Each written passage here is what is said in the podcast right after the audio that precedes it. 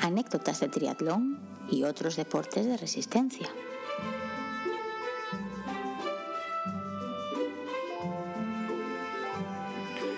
Bienvenidos todos a un nuevo episodio de anécdotas de triatlón y otros deportes de resistencia. Parece mentira, pero con la lista de nominados que tenemos ahora mismo, hoy estamos Berto y yo solos.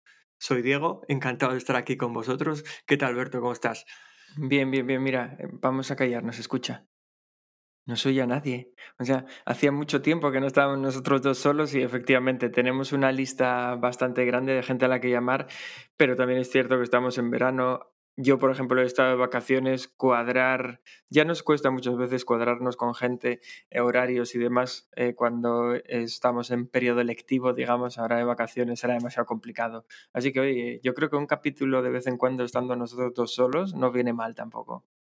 Hombre, así empezamos, ¿no? Creo que, creo que nos apañaremos. Estoy escuchando el, el, ruido del tren de fondo, que seguramente esté llegando a la grabación. Mira qué, qué naturalidad. o sea, empiezo este capítulo diciendo eh, cállate que no se oye nada y resulta que está sonando un tren. Pues empezamos bien. Eh, bueno, yo además hoy estoy grabando en un estudio nuevo y por estudio quiero decir que estoy grabando en el sótano de mi casa. Espera, porque no lo sabes, no lo sabes, pero te lo voy a decir ahora. Te levantaste hace un momento que fuiste a, bueno, supongo que a, a dejar a Olivia arriba y saqué una captura de pantalla para ponerla en Instagram, porque la verdad que quedó muy chulo así, con los auriculares, tal, todas esas bicicletas de fondo, y se me ocurrió, mira, esto se puede publicar diciendo, ¿quién no quiere un estudio de grabación como el de Alberto? Así que saqué una foto para ponerla por ahí. Ah, pues mira qué bien. No, iba a decir que estoy grabando aquí abajo porque estábamos grabando bastante temprano, no quería despertar ni a mi mujer ni a mi hija y siempre que grabo con ellas en la habitación de siempre parezco un muerto aburrido porque tengo un tono de voz muy deprimente y dije, prefiero grabar en el sótano que puedo hablar con más naturalidad y resulta que se levantaron todos. Ahora soy el tonto que está grabando en el sótano con las demás en la cocina haciendo cosas o en la habitación o no sé dónde están ahora. Pero bueno, nada. Bueno, hoy tenemos muchas cosas de las que hablar en esta introducción, ya ni siquiera, ni siquiera entrando en, lo que son las secciones del podcast. Y una de ellas es que de alguna manera parece que estamos lanzados hacia la fama. ¿Qué, qué, pasó, Berto? Sí, sí, sí, porque la semana, la semana pasada eh, nos entrevistó en su podcast Pablo Docal. En eh, podcast páralo ahí, páralo ahí. ¿Tú alguna vez pensaste que nos iban a entrevistar para algo? No, de hecho yo, como le dije a Pablo en su podcast, menudos huevos que tienes llamándonos a nosotros. Él tiene, supongo que algunos de vosotros ya lo conoceréis, él tiene un podcast serio donde la gente va a aprender y nosotros tenemos un podcast donde la gente desaprende. O sea, le he hecho unos huevazos tremendos llamándonos para, para estar allí con él en el podcast y al final quedó un capítulo bastante chulo. sí, muy, muy, cortito, de una hora y media. Sí, una hora y media aproximadamente capítulo. Él que suele grabar capítulos de 10 minutos minutos pues le rompimos todos los esquemas, pero bueno, dejaremos un enlace en las notas del programa por si lo queréis escuchar y si no, bueno, para que escuchéis el resto de capítulos de, Pablo, de Efecto Dorsal, que como sabéis estuvo también en nuestro podcast. Así que nada, ahí lo dejamos. Estuvimos hablando con él de, de, bueno, de material, cosas que recomendábamos, básicamente qué utilizamos nosotros o qué buscamos cuando buscamos nuevo material, eh, basándonos en, bueno, en la relación calidad-precio y demás.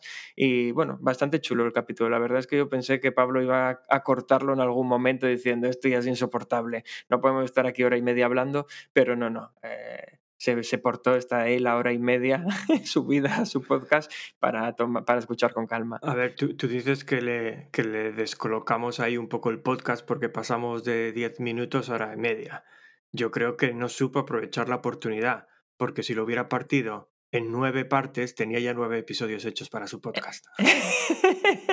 sí, esa habría sido otra opción, efectivamente. Bueno, nada, lo dicho, que tenéis ahí el. Os dejamos el enlace por si, por si queréis escucharlo. Sí, es la primera vez. Dejaremos el enlace a ese episodio, pero bueno, de todas formas, si desde cualquier cliente de podcast, si buscáis efecto dorsal lo encontraréis y el episodio se llama algo así como dos cafés y sobremesa o algo parecido, no lo recuerdo, no lo recuerdo bien, pero bueno, es fácil, es fácil de identificar.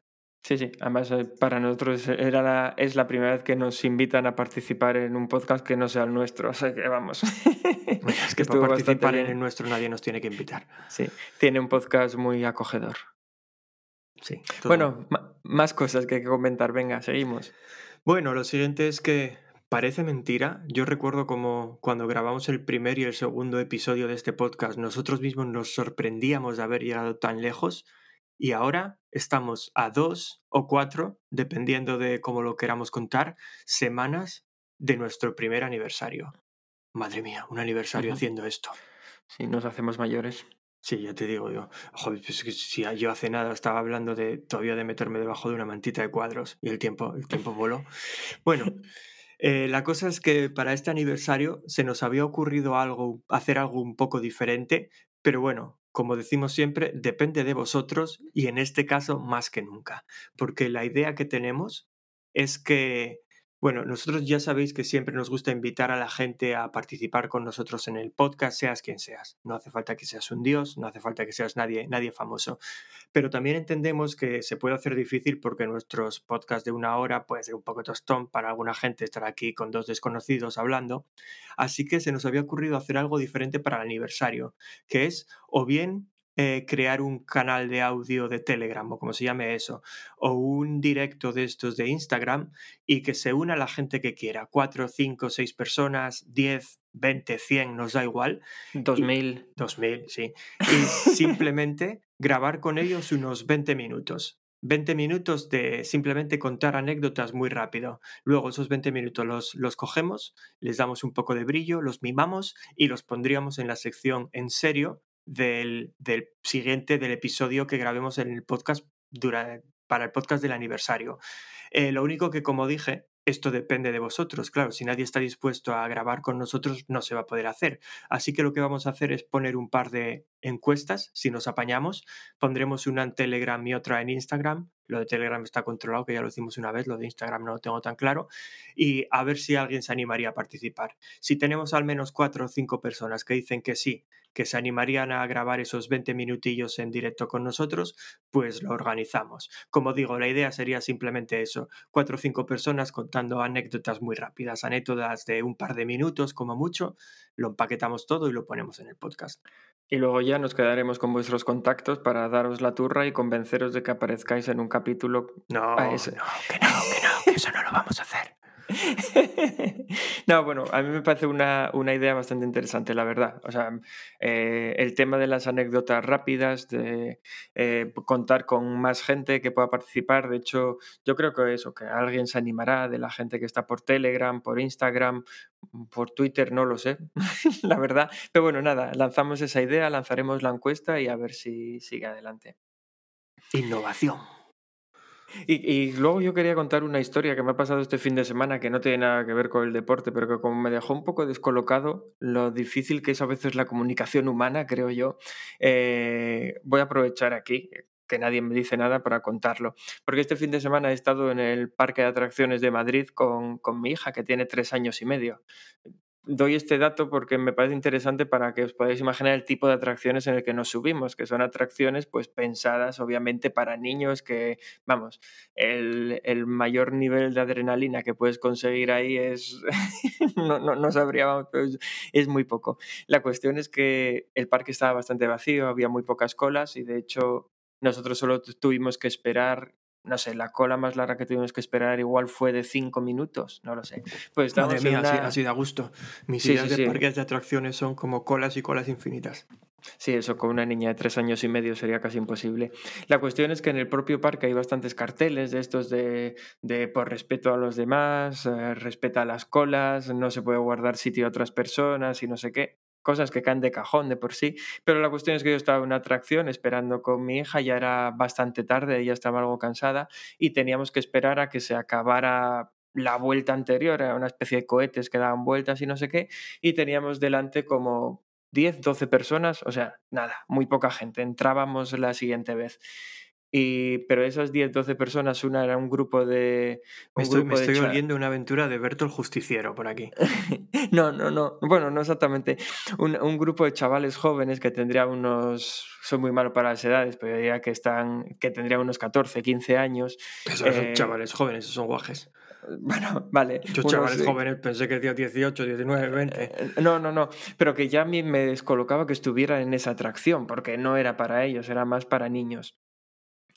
Y era un grupo bastante grande, supongo que vendría de un colegio o de vete tú a saber qué. Eh, mientras estábamos esperando, llegaron dos o tres eh, guajes más de ese grupo y se fueron colando con relativamente bastante respeto. Oye, por favor, ¿me dejáis pasar? Que estoy con aquel grupo, que sí, que no. Eh, detrás de mí había igual otras 15, 20 personas que los dejaron pasar, yo también los dejé pasar porque iba contando, porque yo solo me quería asegurar que me tocara entrar en el siguiente viaje, porque lo que digo, esperar con la niña otro viaje más no lo entiende, ella quiere tirarse en marcha, o sea, la paciencia de un niño de tres años y medio es mínima, ella en cuanto ve moverse el cacharro como si la lanzo para subirla a uno de esos cohetes, le vale, no quiere esperar a que la máquina se pare y que le toque subir. Entonces yo iba contando y me, seguía, seguía entrando en el siguiente grupo, no pasa nada pero después de un ratillo corto vinieron otros tres que vinieron también colándose todo el mundo, se pararon detrás de mí y me, dice, me dicen, oye, perdona, ¿me dejas pasar? Y le dije yo, pues mira, la verdad es que no. Y me dice él, no, es que voy con aquel grupo de allí. Estaban justo los primeros, el grupo con el que iba. Y digo yo, ya, ya, ya, ya, si ya lo sé, si ya dejé pasar a más de tus compañeros, pero es que si os dejo pasar a todos, al final el que me quedo fuera soy yo. Y dice él, no, no, pero no es por quedarme fuera o no. Empezó, intentó razonarme el chico. Empezó, es que, es que voy y tú, espera, te sentirías orgulloso de estar teniendo esta conversación con un baje de 13 años. No, no, no, eh, a ver, que yo estaba, era una conversación de lo más normal y yo creo que era mayor de 13 años, sobre 15 más o menos. Ah, bueno, eso sí, claro. La cuestión es que el, el, el, guaje este empezó a decir, no, es que voy con el grupo de allí, eh, que, que no nos podemos perder, tenemos que ir todos juntos y demás. Entonces yo, lanzando ironías, que es como lo que me pedía el cuerpo en aquel momento, dije yo, ah, pues no pasa nada, mira, si ellos entran en la atracción, la puerta de salida está allí, si no los quieres perder, te vas hasta la puerta, los esperas de allí y marcháis. Dice él, ya, pero entonces no me monto yo. digo yo, a ver, esto es muy sencillo, mira, tú estás justo detrás de mí. Vamos a entrar en la atracción. Si tú no te montas y yo te dejo pasar, el que se va a quedar sin montar soy yo. y, si, y, si, y si yo me monto y tú te montas, no pasa nada porque te juntas con tus amigos. Y si tú te quedas fuera, pues te vas a la salida y recoges a tus amigos. Es que es lógico. Lo único que te estoy diciendo es que yo me voy a montar la siguiente vez. La, la cuestión que puede pasar es que tú te montes o no te montes. De ti depende. Si quieres esperar una vez más y perder a tus amigos o si quieres ir a buscarlos a la salida. Y me dice él que aquí es donde me empezó a romper los esquemas. No, no, no, pero aunque me dejes pasar, tú no depende de que me dejes pasar que tú vayas a montar o no, porque yo no me voy a poner delante de ti, me voy a poner el primero. Y dije yo, bueno, mira, para empezar sois tres y me da igual que te pongas justo delante de mí, que pongáis los tres primeros, seguís siendo tres, vais a ocupar el mismo espacio y yo me voy a quedar fuera igual, da igual que estés justo delante que, que el primero. Dice, no, no, no, porque si yo estoy el primero de todos, los que no pasan son los que están detrás de mí. Y yo, te estás quedando conmigo.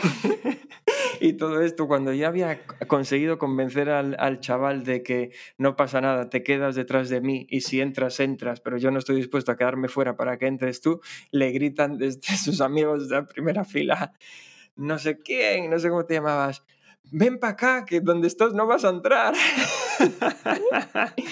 Y todavía me dice él, oye, que al final, mira, que creo que voy a pasar al principio porque vamos a entrar todos.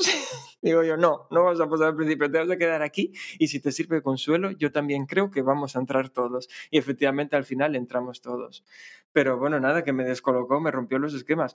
O sea, lo que me rompió los esquemas es que el tío me decía todo convencido de que aunque yo le dejara pasar, como él se iba a poner primero, no, dependía, no dependía de él si yo me quedaba dentro o fuera. Dije, ¿pero qué te enseña en el colegio? esto, me parece muy básico. Pero bueno, nada, nada, simplemente esa historia que me, ya te digo, me rompió los esquemas. Es que hasta, hasta mi hija lo entendía. Cuando salió de ahí estaba, estaba toda loca diciendo, ¿y por qué decía aquel chico que sí, que sí, bueno, aquel niño, porque para ella todos son niños, ¿y por qué decía que el niño que si se ponía el primero, eh, nosotros podíamos entrar igual, pero que si se ponía delante, nosotros no. Dije yo, porque no, no razonaba bien, vida. No, no hay una explicación para, para lo que él estaba diciendo. Y nada, hasta aquí la historia. Pues ya está, esa era la anécdota de hoy. no, bueno, venga, vamos a empezar ya con las secciones que nos estamos enrollando mucho. Eh, antes de empezar, simplemente recordar que si alguno quiere participar en el podcast, aparte de contestar a la encuesta que pondremos en Telegram e Instagram para el capítulo de nuestro aniversario, eh, podéis contactar con nosotros a través de nuestro correo electrónico anécdotastriatlon.com, de nuestro Instagram, anécdotastriatlon, Twitter, anécdotastri y o el canal de Telegram, que lo buscáis por anécdotas de triatlón y también aparece. Y sin más, vamos a darle al botón del destino, que como sabéis es este que dirige nuestras vidas y va a decir de qué vamos a hablar hoy y en qué orden. Así que si no tienes nada más que añadir, Diego, voy a darle. No, nada más. Pues vamos allá.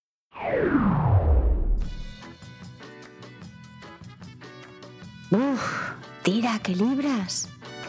My mama cooks in Italy, my mama swims in Argentina, mama's got a chungaye. My mama's works in Venezuela, mama likes Cinderella, mama's got a chungaye. Bueno, pues aquí estamos en el Tira que Libras.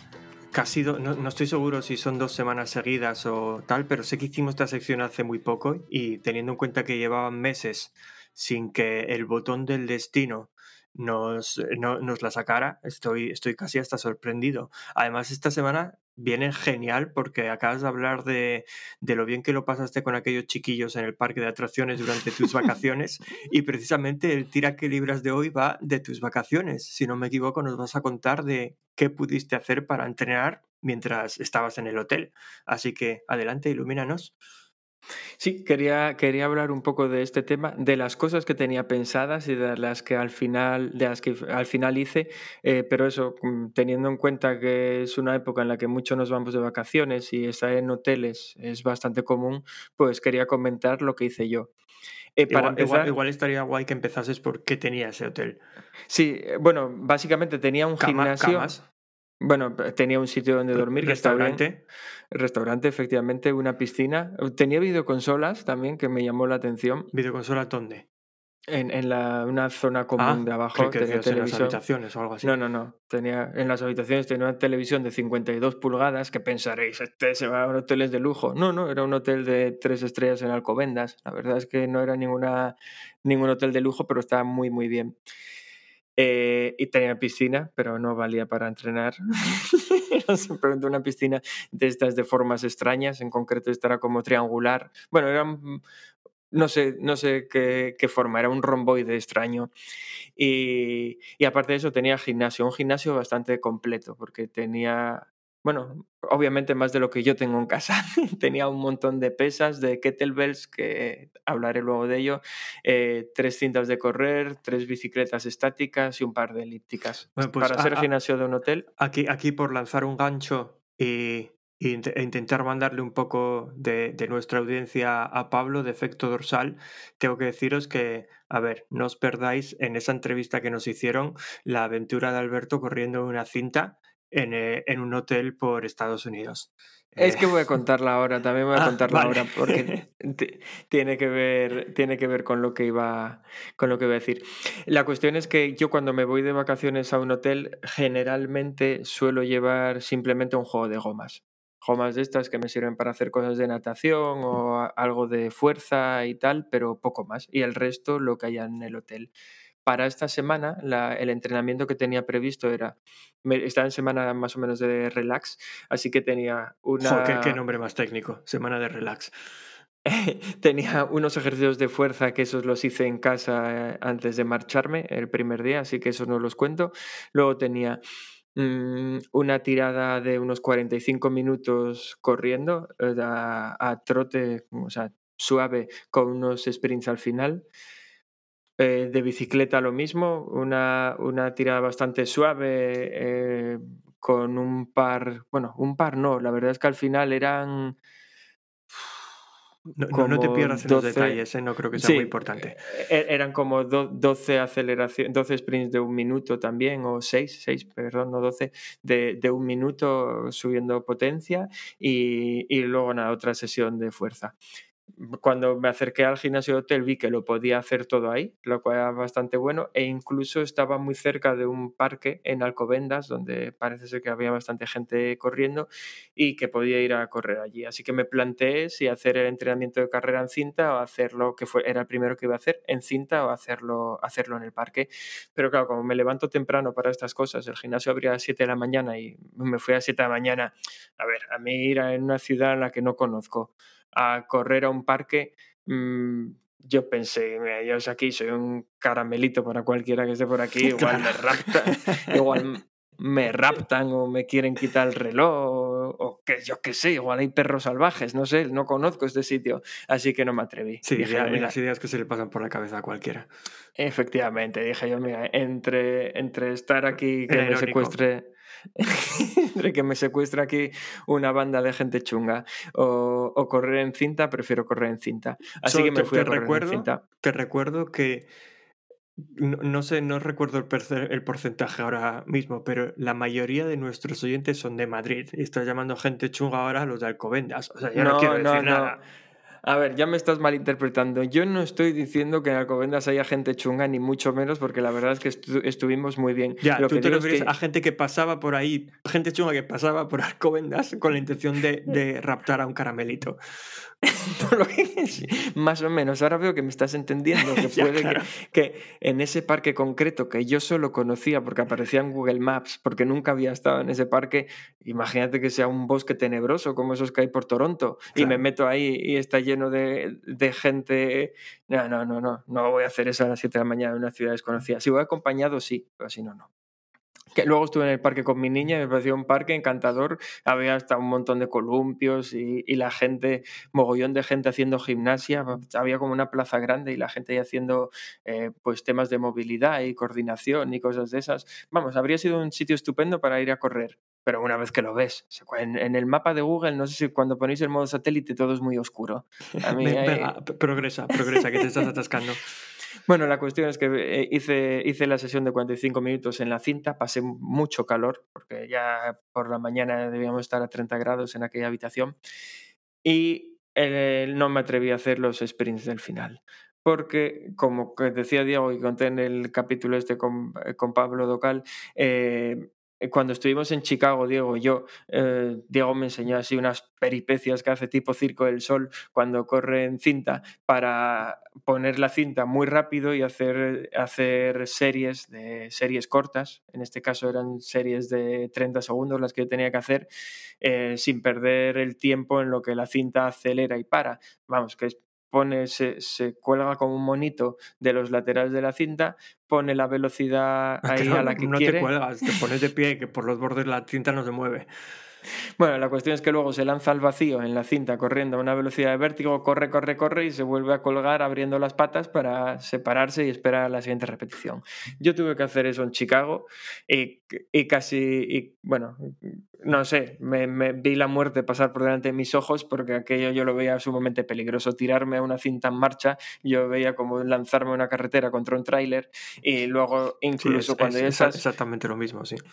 cuando ya estás cansado después de, la, de hacer la, la serie de 30 o 40 segundos, en- confiar en mi destreza para abrir las piernas y pisar en los laterales de la cinta y no quedarme clavado en medio de la cinta y que me saque disparado contra una pared, me parecía complicado. Y aquí, aquí en el hotel me encontré en las mismas, que sí que me puse en los laterales cuando acabé, aceleré la cinta y dije yo, yo ahí no me tiro. Y con las mismas le di a un botón que ponía enfriamiento y empecé a caminar hasta que se acabó la sesión. Es decir, hice la sesión, la parte lenta, pero no me atreví a hacer los sprints. Y luego al día siguiente, la bicicleta. eh, en esa no me da miedo, podéis estar tranquilos que la bicicleta no me da miedo. Hice los 45 minutos, hice las... En bici también de las- spinning, me imagino. Ese es el problema, que era una bici spinning, pero era una bici spinning muy mala. El volante o, la, o el balón este de inercia, o como se llame, o la rueda de inercia que tenía, de- debía ser de muy pocos kilos y la sensación era malísima. Eh, tenía, la verdad es que estaba bastante bien la bici porque tenía un, un eh, ciclo computador bastante grande, o te indicaba todo, eh, la, la cadencia, la potencia, calorías, o sea, lo típico, velocidad, kilómetros que vas Joder, las que, recorriendo las y que hay demás. en el, en el- Bueno, ya hace años que no las uso, pero las que hay en el gimnasio donde voy yo, potencia no te marcan, no te indican por ningún lado. Pues esta te lo marcaba todo y luego además tenía una pantalla con entrenamientos que le dabas y tenía una especie de cosas de spinning o si no tipo Bicool, que te ponía un mapa, un puerto o lo que sea y tú ibas ahí, pero no te manejaba la resistencia. O sea, te iba diciendo, pon más resistencia, pon menos y tal. Pero el entrenamiento en bici estática, será porque estoy acostumbrado a la mía del rodillo, fue fatal. O sea, iba a 80 vatios, que vamos, 80 vatios es que es como me pongo para empezar a calentar y, y nada, durante 5 minutos y mi sensación ya era de estar sufriendo con esos 80 vatios. Y en, las, y en la- los supuestos sprints que tenía que hacer, que eran a 200 y pocos vatios, me daba la sensación de ir a 400. O sea, nada, las sensaciones malísimas en esa bici. Es, o sea, parecía todo muy bien, muy computerizado, o sea, tenía pantallas y enchufes, cosas que a mí ya me vuelven loco y me encantan, pero sin embargo luego la sensación de pedalear, no, estaba muy guapa la bici para mirar para ella, pero cuando te ponías a usarla ya no molaba tanto. Por cierto, respecto al tema de la cinta, que vuelvo un momento atrás, que os reís de mí por ser torpe en la cinta, lo he mirado y es que desde el año 2019 solo he corrido en cinta cinco veces. Bueno, realmente me falta una que es- deben de ser seis veces, que no tengo registrada, pero la recuerdo porque fue en Vigo cuando estaba preparando el, el, el half y no la tengo ahí. Seis veces en ¿Qué- qué- qué tres half? años. El de Islas Es Cíes, una vez que... Pero si fuimos a la vez a Vigo y no usamos una cinta para nada. No, no, no fue cuando Ah. estuvimos allí. Fue, estuve unas semanas antes impartiendo unas formaciones en Ah, Vigo vale, y, vale, a- vale. y estuve en un gimnasio y estuve en cinta. Eh, la cuestión es que, claro, se me da mal la cinta porque no la utilizo. Eh, cinco veces en, en cuatro años. Claro, es muy poco. Bueno, la primera vez de todas que me subí en cinta fue cuando hice la prueba de esfuerzo, pero vamos, hasta el chico que me hacía prueba de esfuerzo se asustó viéndome en la cinta, pero claro, iba con una máscara y con un montón de cosas. Eso es anécdota para otro día. Y, y luego lo último que me queda de, de este tira que libra es comentar que por primera vez en mi vida eh, cogí una kettlebell. No la había cogido nunca. ¿En serio? ¿Nunca habías usado una kettlebell? ¿Y No. qué- Y ¿Qué entonces, hiciste con ella? pues hice el, el rollo este, el caballero y el cisne del, de la aurora. Joder, eso. no es, no es lo mejor para empezar con una kettlebell. De hecho, es el último ejercicio para hacer con una kettlebell, porque te puedes lesionar muy fácil si no conoces bien la técnica. No, no, o sea, a ver, que yo me tragué los cabellos del zodiaco un montón de veces y creo que la técnica tenía clara. No, no, pero no me malinterpretes. Hice, hice la postura. Es decir, cogí la kettlebell a dos manos y me la puse encima de la cabeza así. Ah, bueno, me vi entonces no delante- es, no es ese ejercicio. Claro, me vi delante del espejo y dije yo, perfecto, estoy igual que yoga y ya está. Y dejé la kettlebell, no, no ah, la que usé no, no más. hiciste nada. Ah, vale, vale. No, no, literalmente la cogí, hice, me parece que a 10 o 12 kilos, no recuerdo, hice el rollo ese, me la puse encima de la cabeza, me miré en el espejo, dije, estoy chulo y ya la ¿Y guardé. no te sacaste una foto ni nada? No, porque tenía las manos con la kettlebell y nada más luego no, no, no soy de esos. En fin, la cuestión es que nada, eso por primera vez cogí una kettlebell, luego no hice nada más, o sea, fue después de bajarme de la bicicleta, cogí la kettlebell y, y ya está. Ah, pues yo no sé por qué y tenía en la cabeza que una de las veces que viniste por aquí las habíamos utilizado. No, Eh, no, una todavía vez no que fuimos al... Ya, no, hombre, me refiero a una vez que fuimos al gimnasio, pero igual me equivoco. Ah, no, no, porque no, fuimos no al gimnasio exterior. Ya, tiene sentido, ya, puede que no. Bueno, pues nada más, hasta aquí el tira que libras, que Sí, si fue un tira que libro, fue un tira que libros muy anecdótico y no se parece Sí. a un tira que libras normal. Sí, sí, porque además eh, eh, pu- pu- puede dar la sensación de que no me guste correr en cinta, viendo mis estadísticas, pero lo cierto es que yo no corro en cinta porque no la tengo en casa. Ir al gimnasio me da muchísima pereza. Yo creo que, que si tuviera una cinta en casa me pasaría como con el rodillo de la bici, que haría todos mis entrenamientos en casa. Así que lo mejor es no tenerla y ir a respirar aire libre, sea en Gijón o en Alcobendas. Venga, dale, dale al botón del destino, que esto se nos está yendo de tiempo ya. Contéis un cuento. Esa Palfi, fantasmas un.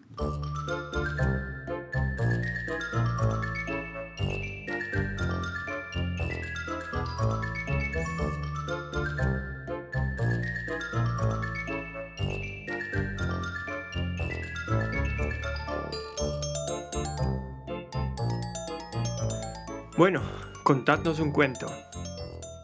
Esta sección en la que nos gusta contaros esos pedacitos de la historia del triatlón y los deportes de resistencia. Si tengo que ser sincero, ahora mismo no tengo ni la menor idea de lo que vamos a hablar. Madre mía, parece que este es un episodio especial para Alberto. ¿Qué, qué nos vas a contar hoy, Alberto? Sí, o pues hoy en la sección esta de eh, contándonos un cuento vamos a hablar del primer triatlón en España. Ah, sí, ahora lo recuerdo. Espera, que voy a repetir. Pues hoy, en Contadnos un cuento, os vamos a hablar del primer triatlón en España. Adelante, Alberto, ¿qué tienes que contarnos? Pues sí, vamos a hablar de este primer triatlón en España. Creo que, que propusimos hablar de esto cuando estuvo con nosotros Antonio Esteban, si no recuerdo mal, porque era leyenda viva del triatlón, y me propuse investigar un poco sobre el tema y lo hice. Pero antes ver, de nada ver, voy a eh, hacer... eh, nuestro podcast va a hacer, va a hacer historia, va a extenderse, va a extenderse en el tiempo. No te refieres a Antonio Esteban como leyenda viva, porque pueden escuchar esto años y años en el futuro y viva ya no va a ser la leyenda. Es verdad, también puede ser, en algún momento será leyenda muerta, tienes razón. Pero bueno, no pensemos en ello. Bueno, la cuestión es que antes de comenzar, eh, voy a hacer aquí una pregunta de examen para todos nuestros oyentes, pero la va a contestar solo Diego. Pero los demás pensad en la respuesta, de no hagáis trampa, que es, ¿alguien recuerda cuándo fue el primer triatlón del mundo del que hablamos aquí? Aquel de que fue en, en- ¿nos va a decir Diego dónde? A- a- aquel, a ver, el que se considera el de, el de San Diego o, el, o el aquello de Francia de lo que hablamos aquella vez. Yo estaba pensando en el de San Diego, el que se considera primer triatlón de la historia. Eh, fue en... Espera, profe, profe, profe, déjame pensar. Pues no me acuerdo, pero yo diría que fue más o menos en el... alrededor de 1950-1960. No, vale, veo que tu memoria falla bastante. Fue en el 70 y algo. Joder, no me quedé tan Creo- lejos. ¿10 años? No, 20. Creo que fue en el 74, si no me falla ahora mismo la memoria. ¿Y por qué hago esta pregunta? Pues hago esta pregunta porque el que se considera antecedente, primer antecedente del triatlón en España es de 1963. O sea, es anterior a ese triatlón de San Diego. Y fue una prueba que se, que se realizó en, en Castro Urdiales, en Cantabria, organizada por Francisco Torre, que Francisco Torre era un profesor de educación física de, de la, de la zona y le encargaron que organizara algún evento deportivo, no recuerdo eh, con motivo de qué, le, eso le pidieron que organizara un, un evento deportivo y se le ocurrió hacer un, un evento que juntara tres disciplinas, eh, pues bicicleta, natación y, carre- y carrera. Y de ¿Y, hecho y le dio por un qué no se nombre, considera eso primer triatlón? Pues no lo sé, la verdad. yo creo la cuestión que- es que le... Yo creo que igual tiene que ver con lo que pasó en Francia a principios del siglo XX también, que no se considera no porque no fueran triatlones, sino porque no existió una continuidad. Y por eso se considera el de San, Di- el de San Diego el primer triatlón. No fue por el formato en sí mismo, fue porque ya, ya no se paró. Desde ahí hubo una continuidad hasta nuestros días. La cuestión es que este que organizó Francisco Torre en 1963 tenía un nombre muy original, obviamente no era triatlón, sino que se llamaba ciclonatacross. O sea, más literal no puede ser de lo que había que hacer. Y el orden era ese, primero bicicleta, luego natación y luego, y luego carrera. Y no tuvo mucha continuidad, pero sí que se hizo durante dos años. Se hizo la prueba en 1963 y en 1964, y es lo que se considera el precursor del triatlón en España, pero luego tuvieron que pasar otros 20 años desde esta prueba en Castro Urdiales para que hubiera otro triatlón en España. Entonces ahí ya sí, a mediados de los 70 fue cuando, creo que fue el 74, fue cuando fue este triatlón de, de, en San Diego y luego en España volvió a haber otro triatlón en Grau de Castelló, que es el que sí se considera el primer triatlón de, de España. Fue en el año 1983 es decir, 20 años después del de Castro Urdiales y unos 10 años después del de San Diego. Y en este de Grau de Castelló también se, se, alteraron el orden de las disciplinas. No es como se conoce ahora, sino que también fue primero ciclismo, después natación y por último la carrera a pie, igual que pasó también en el, en el de San Diego. Y luego hubo, hubo otro triatlón más en Guadalajara en 1984. En Guadalajara, este en México. No, en Guadalajara, España. Y que este de Guadalajara de 1984, si no me falla la memoria, es el que comentó Antonio Esteban que había sido el primero de España. Y parece ser que estaba, mucha estaba gente. equivocado, no sabe, no sabe nada ese tal Antonio. No, pero parece ser que mucha gente considera este triatlón de Guadalajara el primero de España, pero realmente el primero de España es el de Grau de Castelló. El primero que se considera triatlón es el de Grau de Castelló del 83. Pues yo, pues yo desde aquí le voy a dar el reconocimiento a nuestros amigos casi vecinos de Castro Urdiales en Cantabria. Sí, sí, claro, eso iba a decir yo que realmente el primero de todos es el, de, el que se organizó en Castro Urdiales en 1963. La cuestión es que el, eh, este triatlón de Guadalajara, a no ser que algo haya cambiado en esta época COVID, es el más antiguo de todos porque se sigue realizando en la antigüedad. Eh, digo, en la antigüedad, en la actualidad. Sí, en la antigüedad se realizó, pero en la actualidad se sigue, se sigue desarrollando. Pero bueno, eso no lo convierte en el primero. El primero sigue siendo el de. El, el primero que se considera en España es el de Grau de Castelló. Y me he encontrado, que es para cerrar este tema, me he encontrado una reseña de un periódico de la época, de 1983, que habla de esta prueba de Grau de Castelló. Y dice lo siguiente. Voy a intentar poner una voz así de, de noticiero antiguo, ¿vale?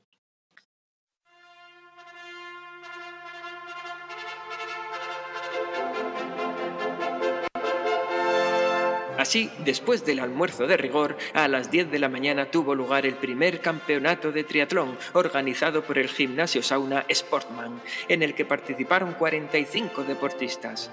Hay que decir que esta es la primera vez que se efectuó una prueba de triatlón en España, siendo una de las prácticas deportivas más populares en Estados Unidos. La prueba consistió en un recorrido de 15 kilómetros en bicicleta, un kilómetro a nado y 7 kilómetros y medio corriendo. El ganador fue José López, joven de 15 años perteneciente al Club Náutico de Castellón, que hizo un tiempo de 62 minutos 27 décimas.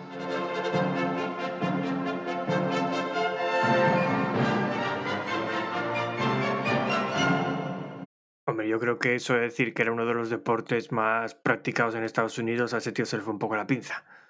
Pero a mí se me acaba de ocurrir, este José López tenía 15 años en el año 83. No, ya sé Este lo que vas a decir, pero es que. Ya sé lo que vas a decir, pero es que yo justo te iba a proponer. ¿Y Francisco Torres seguirá vivo? Es que Francisco Torre no lo sé, porque es... Ya, es en el de- 63 ya era un señor. Claro, en el 63 es un señor, pero esto era un guaje en el 83. José López, igual eh, se puede, se puede localizar a este tipo, ¿eh? Estaría guay tenerlo en el podcast. A ver, a ver. Yo, yo doy por supuesto que si José López sigue vinculado al mundo del triatlón, nos está escuchando. Así que por favor, José López, ponte en contacto con nosotros. No, no, yo me, ya para mí esto es un reto personal. Voy a ponerme en contacto con este hombre, voy a buscarlo y nada, a ver qué, a ver qué nos cuenta. Pero bueno, nada, eso, primer triatlón en España, precursor en Castro, Castro Urdiales en el 63, precursor, precursor de triatlón mundial, diría yo, y luego en el 80. No, no digas eso porque aquella vez ya, ya, ya hicimos un brindis al sol, les, les otorgamos su les otorgamos el reconocimiento a los franceses porque fue en 1903 o 1904 si no me equivoco, así que ahora, a ver, los de Costrorial está muy bien. A nivel español se lo reconocemos, pero a nivel mundial hay que decir que, que nos ganaron los franceses. Bueno, vale, y luego eso, eh, triatlón de Grau de Castellón, 1983, Sports. primer triatlón de... Estaba pensando cómo se llamaba aquello. Pues eso, Grau de Castelló, primer triatlón en España en el año 83. Anda, que no llovió ya. Y nada, hasta aquí el cuento de hoy. Me ha parecido muy interesante enterarme de todo esto. Pues sí, a mí me ha parecido muy interesante que enter- te enteraras de todo esto también. Muchas Sí, sí, gracias. esto. Nada, nada, cultura que regalamos de nuevo. Estamos sí. aquí. Y di, di lo del color incolorose ahora. Ah, sí, y colorín colorose, este cuento acabóse. Y para interrumpir, como siempre, yo me imagino a ti un día, porque claro, si se dice colorín colorado, tú algún día, no sé por qué, estarías sentado aburrido en casa y pensaste, es que en Asturias decimos acabose. ¿Con qué puede rimar acabose? Y entonces te inventaste la palabra colorose, porque a ver, colorado significa algo, pero colorose no. Pues te, te- te voy a llevar aquí la contraria y romperte esa ilusión de verme como un inventor de palabras, pero lo cierto es que la frase no es mía, es de unas chicas cuentacuentos de aquí de, de Gijón, bueno, son asturianas, no son de Gijón, que cuentan un montón de cuentos para niños y claro, pues yo voy con, con la cría a los, a los cuentos y acaban todos sus cuentos así. O sea, no es cosa mía, es un plagio simplemente. Bueno, Pero vale, como, pues no- a partir de co- ahora como lo, no nos... lo hacemos nuestro, como- sí. Efectivamente, ¿qué, van a estar esas dos chicas escuchándonos? Pues nada, o sea, podría decir que es mía esa frase y ya está. Pues nada, Bueno, y no- colorín colorose, este cuento acabóse. Y nos vamos ya a la última sección, que ni siquiera hace falta llamar al botón del destino porque es en serio. No. ¿En serio? Hello, I'm pleased to meet you. My name's Conductor Jack. I'll need to take your tickets as you ride on down the track. The engineer is stoking coal, the engine spouting steam.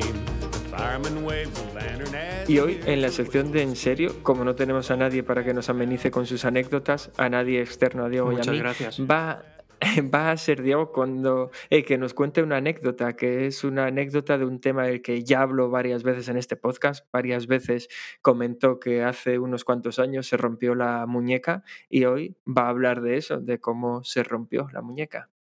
Pues sí, hoy, hoy estamos aquí en este podcast en plan rebelde porque empezó Alberto contándonos una historia de cómo, de cómo él discutía con unos chavales que no tenían nada que ver con, con el triatlón y los deportes de resistencia y hoy os voy a contar una anécdota que no tiene nada que ver con el triatlón y los deportes de resistencia. Bueno, estaba corriendo cuando me rompí la muñeca, pero, pero ahora entenderéis por qué, porque, no tiene nada que ver y es porque estaba corriendo para calentar, para entrenar karate.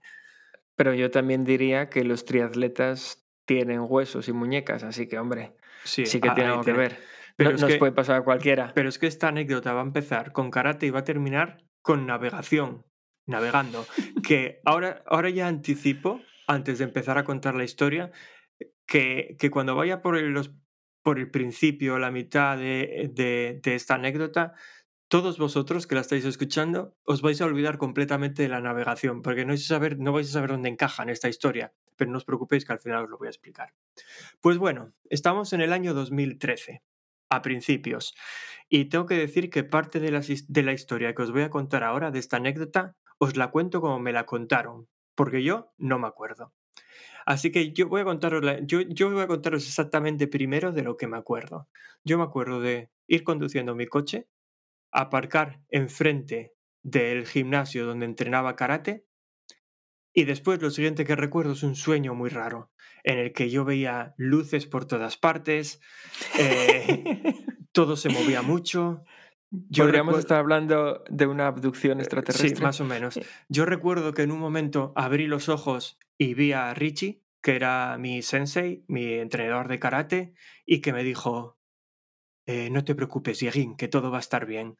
Y yo veía el techo moverse, ahora entiendo que yo estaba en una camilla, pero eso fue como un pestañeo y desapareció. Y lo siguiente que recuerdo es estar como en esa misma cama de hospital y que alguien me preguntara, ¿quieres anestesia o no? Y yo decir, no, no, sin anestesia. Hay un poco de contextos que me iban a, a poner puntos de estos de sutura. Yo siempre que me preguntan que si quiero anestesia digo que no. Eh, así que ahí yo creo que entré en modo por defecto. A ver, no es porque vaya de gallo pensando, "Ah, no, a mí que me operen siempre sea anestesia. No, es que tengo la teoría de que si te preguntan es que la anestesia no hace falta. Cuando, cuando necesitas anestesia no te preguntan. Y bueno, como todo esto que acabo de contar no tiene ningún sentido, ahora voy a adornar la historia con lo que me contaron mis compañeros que pasó, porque si no, hasta ahora no, no entendéis nada. Pues a ver, yo llegué a entrenar, me cambié, fui al vestuario, me vestí muy, muy guapo con mi, con mi y nos pusimos a calentar. Eh, hicimos unos estiramientos y después estábamos haciendo, cor- corriendo alrededor del gimnasio. Es un tatami, el sitio era bastante grande, bueno, bastante grande. Bueno, la vuelta igual son 30 metros, entonces estábamos dando vueltas así. Y en un momento dado, era algo que hacíamos muy a menudo, el sensei Richie nos dijo, bueno, ahora vamos a hacer sprints. Y lo que hacíamos era correr desde una pared hasta la otra. Y claro, eh, yo era de los mayores allí, pero yo me picaba con los, con los chavales. Y hasta, les, hasta les pegabas cuando pega- pegabais en karate. Hombre, por supuesto, me reventaba dientes. Pues la cosa es que ellos eran, por definición, deberían ser más rápidos que yo, pero bueno, la verdad es que soy rápido corriendo, o era por lo menos. Y cuando íbamos corriendo de pared en pared, yo iba a todo lo que daba. Pues en una de estas resulta que lo que me pasó es que tropecé, estrellé la cabeza contra la pared, de ahí que me- me iban a poner puntos porque tenía una, tenía una brecha, una fractura, creo que en la barbilla. y, y me caí al suelo rompiéndome la muñeca. Entonces llamaron a una ambulancia, me llevaron al hospital de Cabueñes a urgencias eh, esas son todas las luciquinas y todo esto que recuerdo.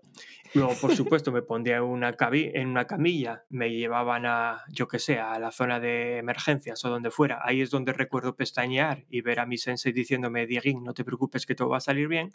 En algún momento dado me estarían poniendo los puntos de sutura y fue cuando me preguntaron lo de la anestesia. Y ya lo siguiente que recuerdo es despertarme en, un box de, urgencias. Aquí ya consciente, ya no me volví a quedar dormido a los dos segundos. Y ahí estaba mi pareja, Lucía, y nadie más. En ese momento estábamos solo ella y yo. Y yo despierto sin saber ni lo que había pasado, me pesa muchísimo el brazo derecho, me habían puesto una escayola, no tengo ningún recuerdo de que me hayan puesto una escayola, pero yo recuerdo estar allí y mirar súper despistado, y lo primero que le pregunto es, tú y yo estamos juntos. Así que ya, os podéis imaginar que había perdido memoria, pero mucho. De hecho, le, me dice que sí y le digo, ¿qué, ¿qué, pasó? Y me dice, no, estabas entrenando karate y caíste, no sé qué, te, te, rompiste la muñeca, bla, bla. Me cuenta un poco la historia y yo le digo yo, y yo le digo, ¿pero qué estaba? En el gimnasio, no sé qué, ya no recuerdo, en el Sports Center. Le digo, ¿pero qué estaba en el Sports Center? Y, y me dice, ya, no, hacía un año que nos habíamos ido a ese gimnasio, ya, ya, y yo, ah, vale.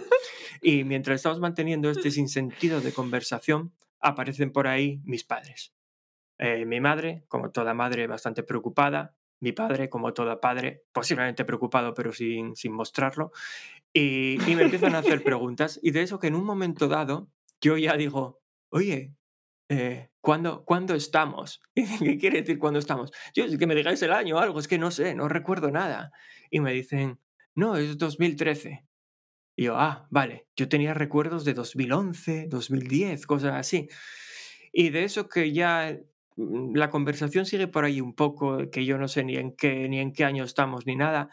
Y ya mi madre se empieza a preocupar un poco y entonces yo disimulo disimulo es como cambio de tema o como que ya me acuerdo un poco de las cosas, no me acuerdo de nada todavía, eh, y empiezo a despacharles, a decirles, bueno, es que me apetece estar solo, estoy cansado, no sé qué y tal, hasta que todos se van, me quedo solo y en ese momento llamo por teléfono. a bueno, a ti, Alberto, te llamo por teléfono. Sí, sí, sí. Me acuerdo que yo estaba viendo la tele. Tú, no sé si ya sabías algo de la historia o no, de eso ya no me acuerdo. La cosa es que te digo... O sea, yo sabía lo que había pasado y sabía que estabas en urgencias, había hablado con, con mamá y papá, pero no, o sea, pero claro, yo no podía ir, no íbamos a llenar todo urgencias y, y, nada, estaba esperando a ver qué había pasado y me sorprendió ver la llamada, obviamente. Pues eso, la cosa es que te llamo y recuerdo que lo primero que te digo es, oye, es que me acaban de decir que estamos en el año 2013, pero que estamos a principios o a finales. Tú, claro, flipaste, estamos a, a 8 o 9 de enero por acá, entonces, a principios y acá empezar el año. Yo, es que no me acuerdo absolutamente de nada. Y a ti ya te dije, es que no sé ni lo que estaba haciendo, ni dónde lo estaba haciendo, no recuerdo absolutamente nada. Pero bueno, la cosa es, sí, es que... además, eh, que, quiero añadir que a mí me llamó la atención porque me dices, todo convencido, eh, ¿Me puedes confirmar en qué año estamos? Porque me acaban de decir que estamos en el año 2013. Y yo, sí, sí. Yo pensé que me estabas tomando el pelo, que siendo como eres, dije, este me está tomando el pelo. Y dice, nada, es que se acaban de, de, marchar papá y mamá, pero les estuve, estuve haciendo como que me acordara las cosas para que, no, para que se fueran tranquilos, pero es que no me acuerdo de nada de los últimos dos años. Pues así, así estaba yo. Pero bueno, la cosa es que luego ya eh, pasé pasé la noche allí, lógicamente.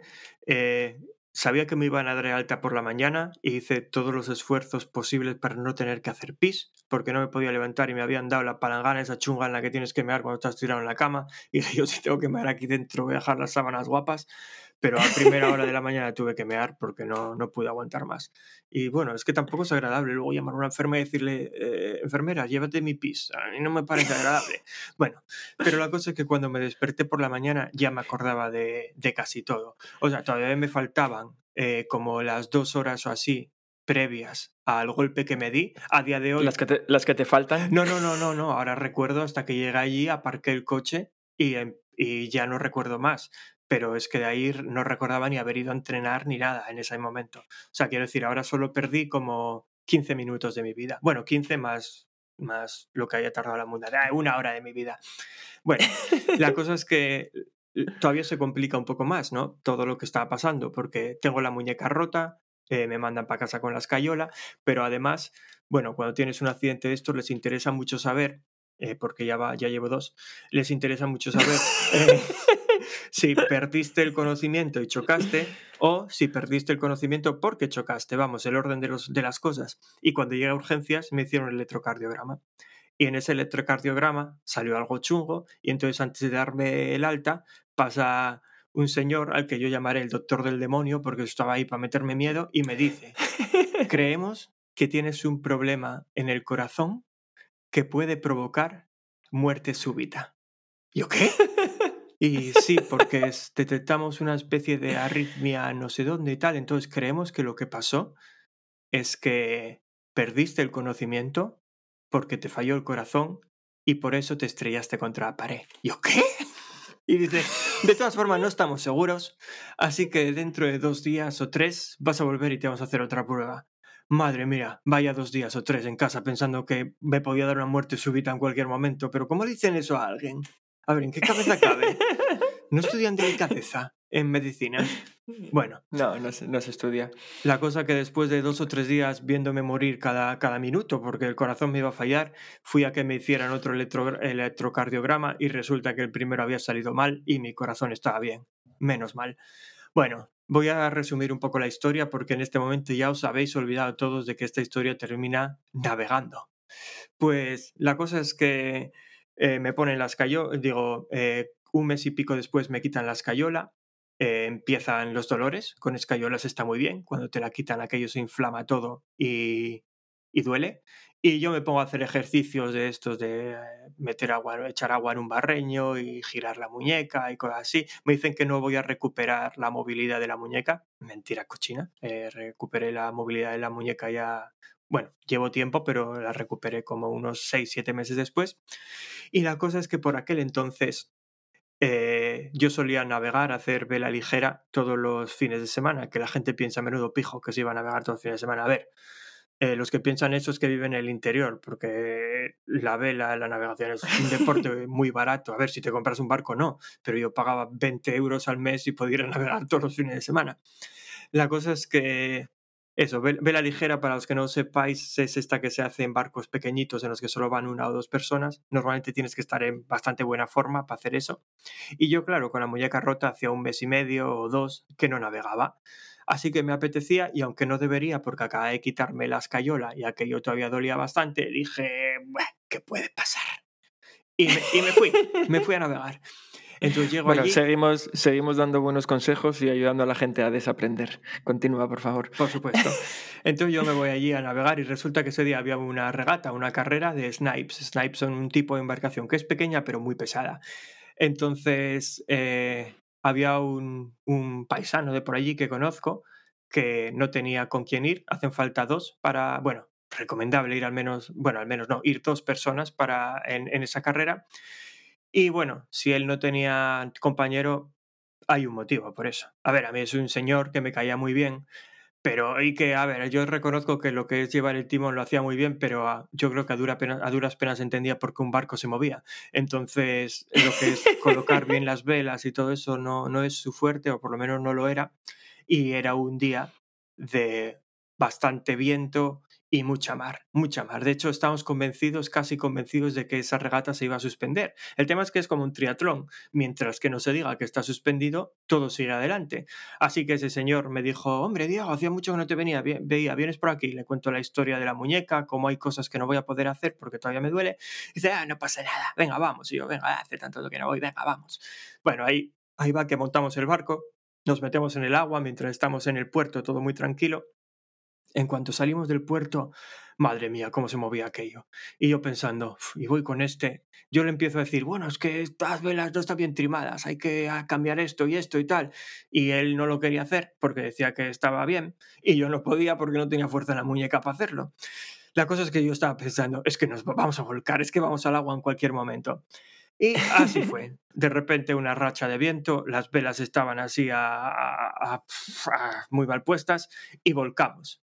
Los dos al agua, el barco boca abajo y cuando vuelcas normalmente no pasa nada. Hay una pieza que se llama la orza, que es la que mantiene el barco estable cuando, cuando vas moviéndote con el viento de frente, te cuelgas de esa pieza, el barco se da la vuelta y luego trepas. Bueno, nos colgamos de la orza, el barco se da la vuelta. Normalmente trepar no es un problema. Yo peso poco, no tengo ningún problema para levantar mi propio peso, aunque sea con agua, y me puedo subir bien al barco. claro, hace eso con una muñeca que no funciona. No pude.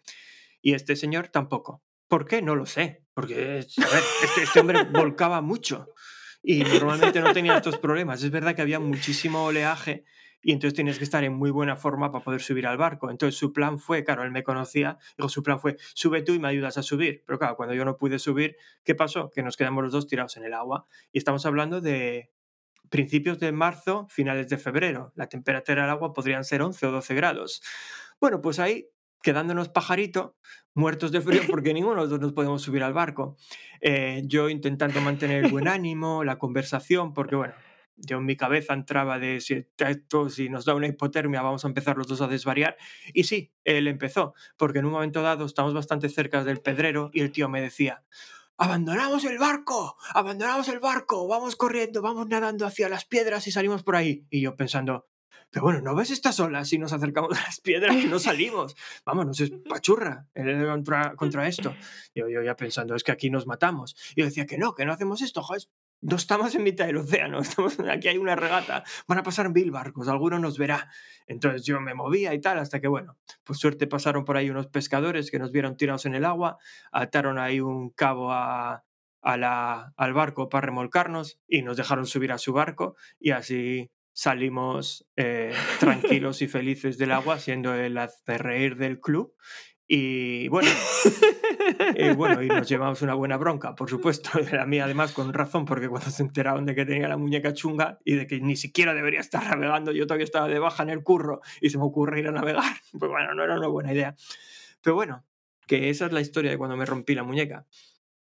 Eh, pues, yo, creo que esta última, parte, esta última parte no la conocía y si la conocía la había olvidado. O sea, para mí la historia se acababa con tus dolores en la recuperación y con saber en qué año estábamos. No recordaba la parte de navegación. Ya, es que me gusta, me gusta terminarla ahí porque la verdad es que ya, ya es que fue lo último. No, no tenía que haber ido, bueno, pero es lo de siempre. Yo creo que en el triatlón también nos pasa lo mismo. Muchas veces entrenamos o, o vamos a una carrera antes de lo que deberíamos simplemente porque, porque nos apetece, porque llevamos tiempo sin hacerlo, igual después de una lesión, de una parada y tal. Y, y como decíamos el otro día, nos liamos la manta a la cabeza. Pues nada, me parece una buena manera de cerrar este capítulo tan atípico. Solo, solo, quiero, solo quiero, decir que, que en, ese momento eh, yo estaba ahí cuando nos pasó aquello. De alguna, de alguna manera yo mantuve la cabeza más fría, bueno, todavía por lo frío del agua, que ese señor cuyo nombre no voy a mencionar. Y se puede decir que más o menos yo voy a hacerme el héroe, le salvé. Porque si no, ese tío se va nadando a las piedras y ya digo yo que con las olas que habían es, era difícil sobrevivir. Vamos, y lo digo literalmente, una ola te empuja, te vas de cabeza contra una piedra y adiós. Pero, eh, cinco o seis años después, cuando yo ya vivía en, en, Londres, un día estoy por Gijón de visita y está mi padre leyendo el, periódico y me dice, mira, está, pone por aquí que un paisano eh, iba navegando en un barco de, de Villaviciosa a Gijón y que por lo visto volcó y tal, y bueno, que lo encontraron tirado en un pedrero con la cabeza abierta eh, y, y, le hospitalizaron. De hecho, por aquel momento todavía estaba en el hospital y tal. Luego yo, claro, los periódicos no te dan nombres. Digo yo, oye, las iniciales son estas. Y me dice él, sí, ¿cómo lo sabes? Digo yo, ¡puf! Porque solo se me ocurrió una persona que podría ir nadando hacia las piedras. Y yo estaba ahí una vez que lo intentó para parar los pies, pero se ve que la segunda vez mm, nadie le paró los pies y ahí se fue. Madre mía. Así es que al final. Eh, la cabra tira al monte. Joder, es que tenemos todas las frases en este podcast. ¿eh? Sí, sí, porque quien nace lechón muere cochino.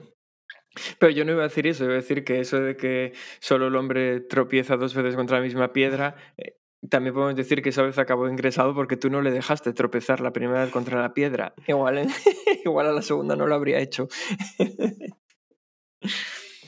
bueno, pues ahora sí, si te parece, vamos cerrando esto. Simplemente recordaos que pondremos una encuesta para saber si estáis interesados en contarnos vuestras anécdotas para celebrar el aniversario del podcast.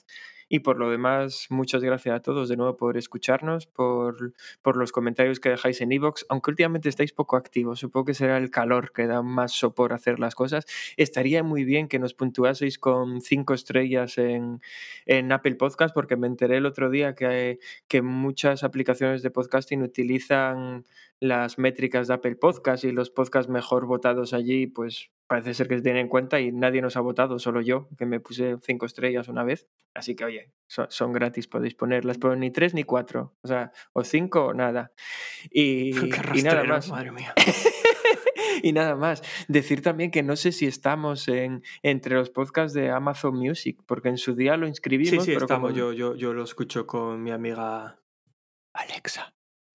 Ah, vale, vale, pues mira, perfecto. Pues nada, también iba a decir que si alguien nos escucha desde ahí y si se pueden dejar comentarios o algo, que no nos los dejen allí porque no los vamos a leer. Pero No, no, nada. no creo que se pueda. De hecho, es que ni siquiera somos los propietarios del podcast. Eh, yo no sé Pues cómo di- hace- lo hacer. di de alta yo. Ya, hombre, pero es distinto. Luego lo tienes que reclamar o no sé qué. Si no, no tienes acceso ni a estadísticas ni nada. Y que yo sepa, en Amazon Music no tenemos acceso a nada. Ah, pues nada, habrá que echarle un vistazo a eso. Y nada más, que estaremos por aquí con poco de suerte dentro de 15 días. Pues venga, muchas gracias a todos por estar ahí. Esperemos que os haya gustado esto y que, y que nos volveremos a ir dentro de 15 días. Hasta luego. Chaito.